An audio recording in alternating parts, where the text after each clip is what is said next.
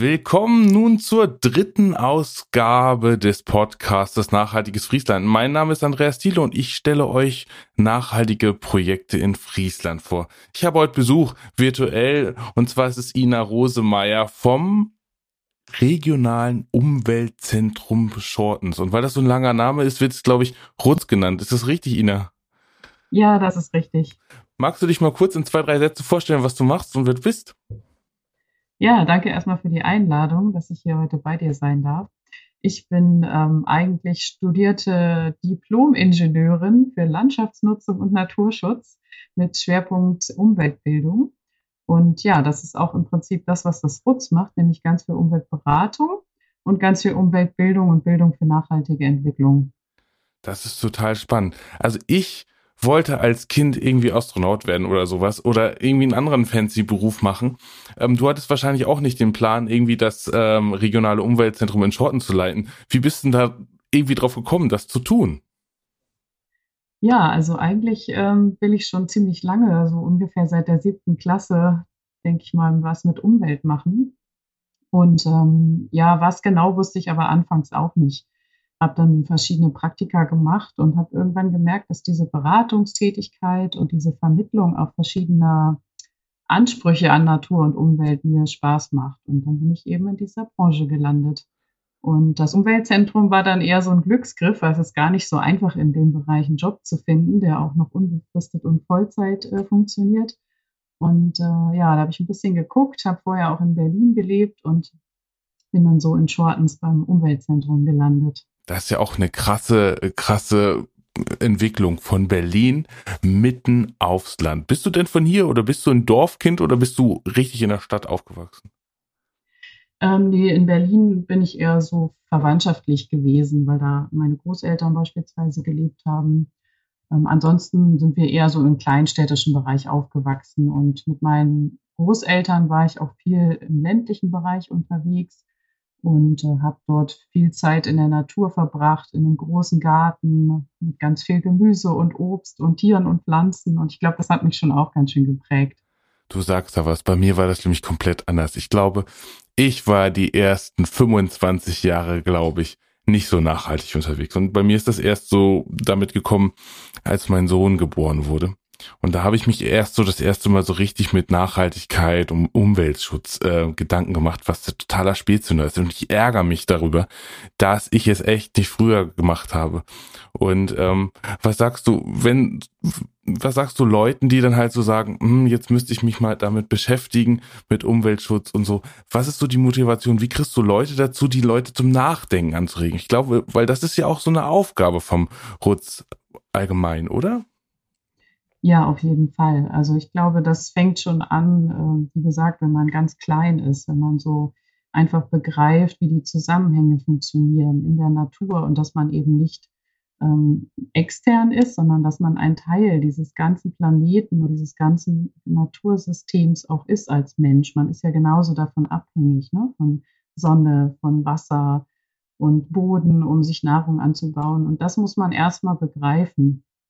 Und wenn man dann diese Faszination hat und das Ganze so, ähm, ja, als Ganzes sieht, dann kann man eigentlich gar nicht mehr anders, als sich zu überlegen, wie kann man dieses super faszinierende, eigentlich perfekt funktionierende System aufrechterhalten und merkt halt auch ganz schnell, dass das gerade nicht in diese Richtung läuft, sondern dass da eben auch ganz viel falsch läuft. Man nehme nur die Treibhausgase zum Beispiel oder auch den Artenverlust. Ähm, das sind so Themen, da stößt man sofort drauf und dann fängt man an, sich umzuschauen und zu gucken, geht es auch anders, geht es auch mit der Natur.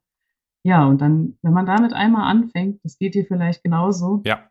Geht mir sich damit auseinanderzusetzen, ne, dann kann man auch nicht mehr aufhören. Dann guckt man immer weiter, weiter, weiter in die verschiedensten Bereiche. Und so ist es bei mir auch gewesen. Ich glaube, das erste, was ich gemacht habe, um so ein bisschen nachhaltiger zu sein, bei einer Flugreise erstmal so CO2-Kompensation zu machen. Da habe ich mich dann schon erstmal gut gefühlt, habe ich gesagt, oh, mhm. mega.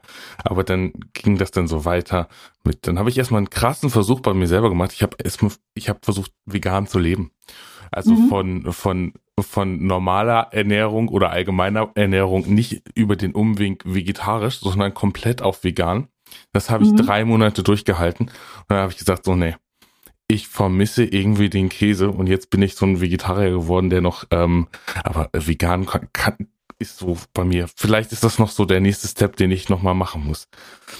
Ähm, aber nochmal zu euren Aufgaben vom Wutz allgemein. Also ihr seid ja quasi dafür da, so ein bisschen dieses Verständnis für Umwelt, ich sage jetzt mal Umwelt, eigentlich sollte es ja Mitwelt heißen, weil wir ein Teil von dem Ganzen sind, ähm, beizubringen. Wie macht ihr das?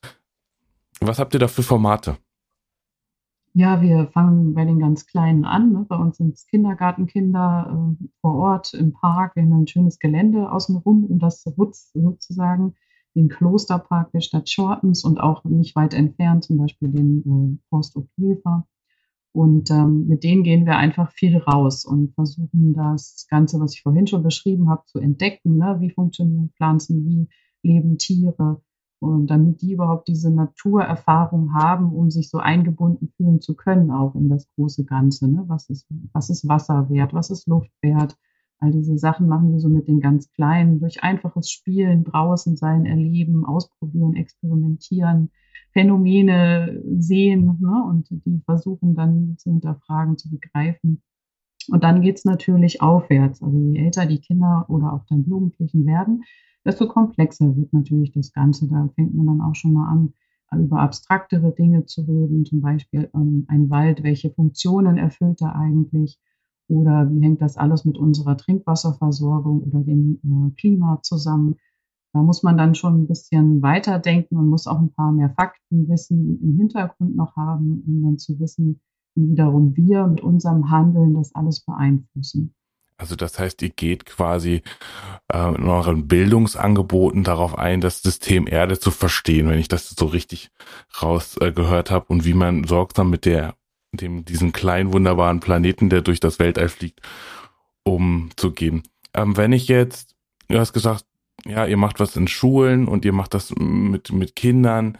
Ähm, wenn jetzt, wenn jetzt zum Beispiel Leute kommen und sagen, hey, ich möchte irgendwie, vielleicht auch in meinem Alter, ich bin jetzt ja auch schon Mitte, Mitte 30 und sagen, ich, ich habe so viel Nachholbedarf, ich muss so viel wissen. Wie kann dieser Mensch vielleicht zu euch kommen und sagen, ich, helft mir, ich muss Wissen aufbauen? Ja, also Erwachsene sind nur am Rande unserer Zielgruppen. Wir bieten da auch manchmal Veranstaltungen an.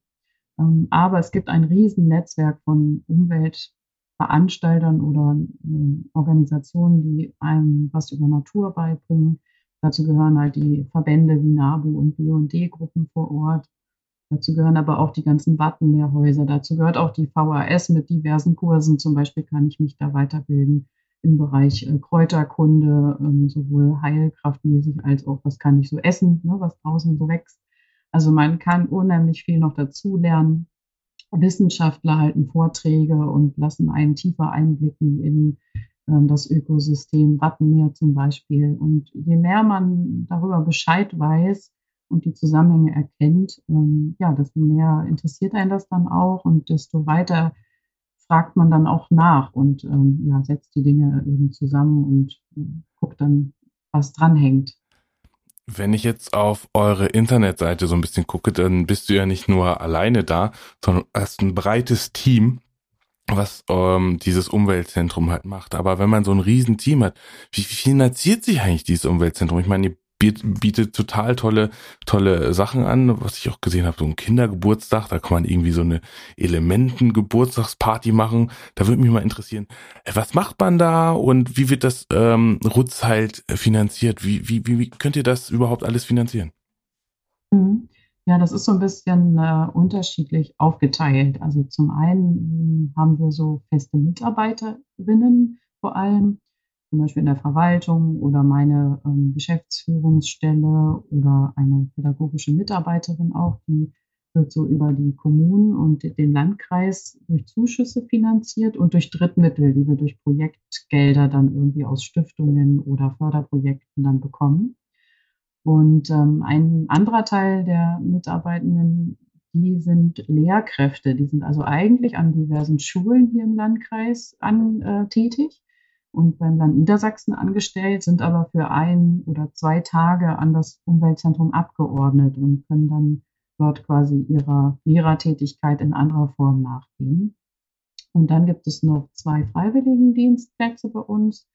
Und die werden auch über eine Stiftung finanziert. Ja.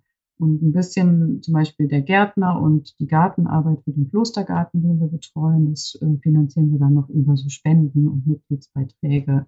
Ja, das äh, ja, setzt sich aus diversen Quellen zusammen sozusagen. Das heißt, man darf euch Spenden zukommen lassen, um die Arbeit zu fördern. Und wenn ich das richtig verstanden habe, seid ihr ein Verein, wo man Mitglied werden kann. Ist das korrekt?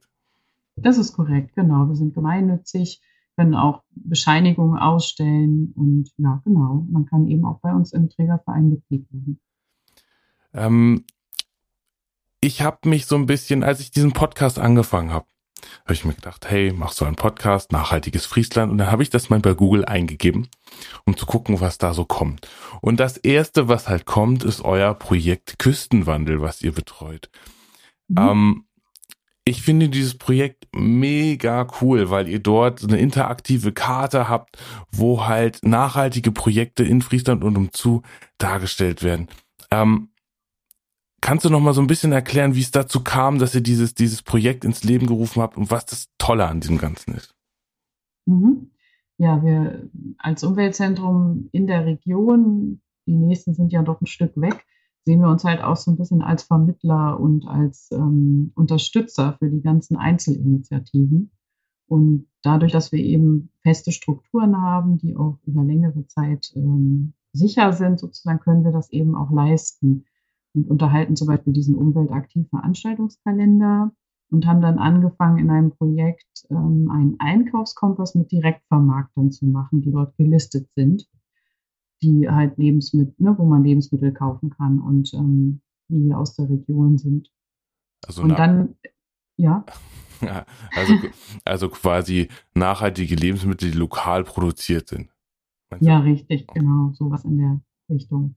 Und dann haben wir aber gedacht, naja, nur Lebensmittel reicht ja nicht. Wir wollen irgendwie eigentlich noch mehr. Wir wollen auch noch im Bereich Kleidung oder Mobilität und Reisen oder Haushalt und Wohnen auch die ganzen Anbieter äh, darstellen. Zum Beispiel Second-Hand-Läden, die hier in der Region echt noch ähm, ja ein Schattendasein auffristen und so ein bisschen als, naja, wenn man es nötig hat, ne, so dargestellt werden. Und eigentlich ist das aber eine total nachhaltige Sache.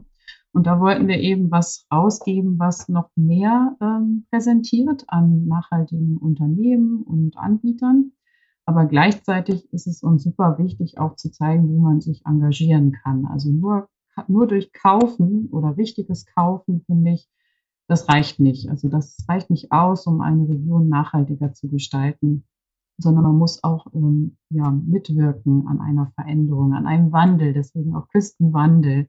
Und äh, das kann man eben nur, indem man sich auch irgendwo engagiert. Jeder brennt für was anderes. Ne? Das äh, kann manche vielleicht auch eher für die Feuerwehr oder sonst was, aber ich finde eigentlich, dass jeder sich irgendwo engagieren sollte für irgendeine Art von äh, gesellschaftlicher Arbeit oder Projekt oder ja, irgendwas Umwelt- oder Nachhaltigkeitsengagiert ist. Und das ist eben das Ziel, dass wir das dort auch darstellen. Und dann haben wir gedacht, okay, wir stellen mal Projektanträge. Das hat nicht gleich funktioniert, aber beim zweiten Anlauf haben wir dann tatsächlich Geld bekommen um äh, meine Kollegin zu finanzieren, damit die sich dort die Zeit nehmen kann, das alles zu sammeln, das alles aufzuschreiben cool. und dann entsprechend darzustellen auf einer Website und in einer Broschüre. Kurze Frage. Ähm, wenn du sagst, du beantragst Fördermittel, wer ist denn so Fördermittelgeber? Wer, wo kommt das Geld her? Wo kann man das denn beantragen, dass man solche coolen Projekte umsetzen kann? Mhm. Also es gibt verschiedene Stiftungen äh, im Umweltbereich, sind das zum Beispiel die Bingo Umweltstiftung oder die Weser, äh, Umweltstiftung Weser Ems oder ähm, die Javier-Stiftungen auch oder die Badel-Stiftung gibt es auch. Das sind dann eher so kleinere regionale Stiftungen. Ähm, gibt noch weitere, aber nur mal so ein paar Beispiele. Also da kann man auf jeden Fall Geld beantragen. Jeder hat ein bisschen anderen Stiftungszweck. Da muss man dann gucken, dass das passt. Ähm, für dieses Projekt haben wir zum Beispiel jetzt von der Umweltstiftung Weser Ems Geld bekommen zu einem Teil, ähm, dann noch von einer ganz kleinen Elfriede Weich Stiftung und den größten Anteil für die Umsetzung haben wir jedoch von ähm, einem Förderprojekt der EU ähm, bekommen. Und äh, ja, das wird dann über die N-Bank äh, ausgezahlt, wenn man dann einen Antrag gestellt hat. Weißt du, was ich so toll finde auf eurer Seite, dass ihr das quasi so visuell dargestellt habt und mhm. quasi, quasi auf der Karte halt eingemalt hat und man kann sich da so Kategorien zusammenklicken, wo, was man gerade so ähm, sich so interessiert. Also wenn ich das Thema Engagement quasi auswähle, kriege ich die ganzen Umweltverbände angezeigt oder ähm, wenn ich halt so Lebensmittel und Ernährung anklicke, kriege ich halt die lokalen Biohöfe und so weiter angezeigt. Mhm das finde ich halt total spannend. Also wenn man halt in Friesland lebt und vielleicht gucken will, wo ist der nächste Unverpacktladen oder ähm, wo ist das nächste Projekt, an dem ich mich dran beteiligen will. Wie zum Beispiel, ich, was macht ihr einmal im Jahr? Macht ihr, glaube ich, immer so ein Projekt mit ähm, Müll sammeln an der Nordsee oder so. Ist das richtig? Ja, das ist die Plastikaktionswoche. Da sind wir also quasi auch das Koordinationsbüro, da wo die Fäden zusammenlaufen. Aber wir machen das natürlich nicht alleine. Da sind äh, ganz viele Akteure in Friesland und Wittmund dran beteiligt, die dann eben wirklich die Arbeit vor Ort machen und die Angebote gestalten. Findet das dieses Jahr statt? Eigentlich? Ja, bestimmt, oder? Also ja, genau. Das ist im Herbst. 18.09. ist der World Cleanup Day. Damit startet das Ganze und dann ist es eine Woche lang verschiedene Angebote, Workshops, Vorträge, Mitmachaktionen, Foto, äh, einen Fotowettbewerb machen wir auch wieder. Und dann ist das gefüllt rund um das Thema äh, Plastikvermeidung und Müllaufkommen, sowas. Das heißt, ich kann einfach mal Müllbeutel auch schnappen, mich an, ans Meer begeben und einfach mal ein bisschen rumtingeln über die Strände und dann einfach mal euch ein Foto schicken und wer den größten Müllhaufen hat, der hat den gewonnen? Ja, so ungefähr. Also wir machen wahrscheinlich ähm, einen ja, eine kleine Aufgabe, die es zu erfüllen gilt. Die steht jetzt noch nicht endgültig fest, deswegen will ich das jetzt noch nicht verraten, aber da sonst einfach kurz vorher nochmal auf der Website plastikaktionswoche.de gucken, da ist das dann alles nochmal erklärt, wie das genau funktioniert. Was findet man denn am meisten? Also wenn, wenn, wenn wir jetzt ein bisschen mehr Plastikmüll sprechen, was ja auch so ein großer Teil ist, ich glaube, sind es wirklich so Fisch, äh, von der Fischerei so viele Sachen oder ist das eher bei uns in der Region, wo viel Tourismus ist? Ist es das irgendwie die Abfälle, die irgendwie am Strand entstehen oder wie muss ich mir das vorstellen? Ich habe noch nie bei einer Müllsammelaktion teilgenommen. Ich bin, mhm. ich, schäme mich dafür. Nein, vielleicht nicht. Aber vielleicht hatte ich auch keine Zeit. Ich mache ganz viel. Aber das habe ich noch nicht gemacht. Was findet man da? Ja, also du hast schon recht, ganz viel findet man die sogenannten Dolly Ropes. Das sind so ganz kleine Fäden, die von ähm, Fischernetzen, also von, ich glaube, es ist die Umrandung, also ganz genau kann ich dir das jetzt auch nicht sagen, aber es sind so ganz kleine blaue oder rote Plastikschnüre, die so im Sand liegen und auch schwer zu erkennen sind. Also da muss man echt gut, gut hinschauen. Und die findet man überall. Also das ist wirklich ähm, mengenmäßig vielleicht nicht der alleinige größte Anteil, aber es ist einfach super gut verteilt. Aber es ist eben auch sehr klein.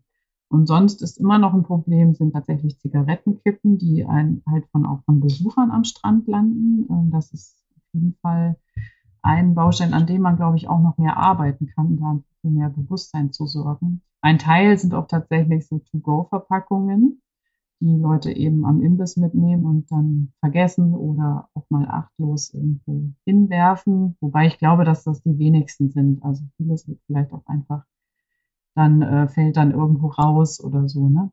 Das will ich gar nicht sagen. Aber tatsächlich auch viel Fischerei will, ja.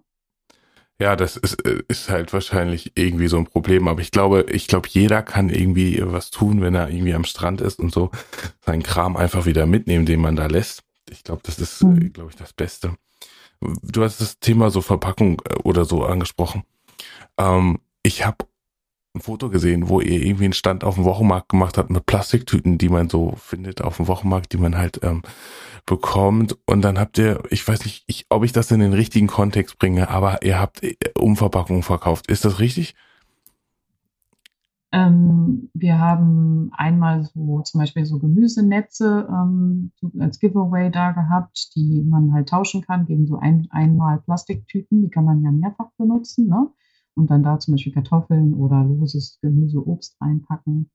Ähm, und ansonsten haben wir da vor allem Alternativen präsentiert, die man nehmen kann, wo eben kein Plastikmüll entsteht oder die zum Beispiel Mehrweg genutzt werden können und dadurch ähm, ja deutlich weniger Schaden anrichten. Aber wenn ihr euch denn so ähm, provokativ irgendwo dahinstellt und sagt, hey, so kann man es anders machen, ähm, gucken einem die Marktbetreiber oder was ist, die Menschen, die da hingehen, dann irgendwie mit komischen Augen an? Oder ist das halt so eine Scham? Also ich kann mich halt noch so erinnern. Das erste Mal im Unverpacktladen. Ich bin da reingegangen. Ich war total überfordert mit allem. Ich wusste gar nicht, wie das funktioniert und ich, ich, ich war verloren. Ähm, meinst du, dass das manche Leute sich halt, dass das bei manchen Leuten halt auch so ist, dass die dann sagen, oh, jetzt muss irgendwas Neues sein? Wie reagieren so die Leute? Also die Marktbetreiber, die Kunden? Das ist sehr unterschiedlich. Also ganz viele auch mit Verständnis und auch so, äh, so wie du sagst, ne? Ach ja, das wollte ich ja auch schon immer mal und nehmen dann auch gerne so ein Gemüsenetz mit und nehmen sich vor, das eben das nächste Mal auch zu nutzen. Und ähm, dann gibt es aber auch durchaus mal diese, die das eher so als Affront empfinden, die so sagen, ja, jetzt die schon wieder und ähm, ne, ich mach doch schon und, hm, und das geht halt nicht anders und so diese Argumente kommen dann. Ich finde es ein bisschen schade, dass man dann so als Gegner empfunden wird von einigen.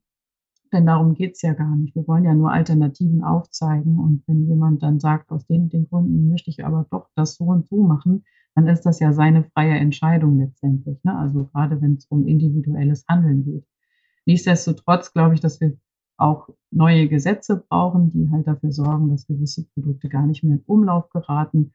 Und dann äh, erhebt sich der Mensch auch aus seiner Bequemlichkeit und sucht nach Alternativen, ne? solange das eben bequem ist und es da ist und ja, ich nicht offensichtlich Nachteile davon habe, dann nutze ich eben das weiter, was ich immer genutzt habe. Und das ist auch eine ganz äh, psychologisch nachvollziehbare, ähm, ja, Handlungen. Aber ja, da muss ich trotzdem hier und da was ändern.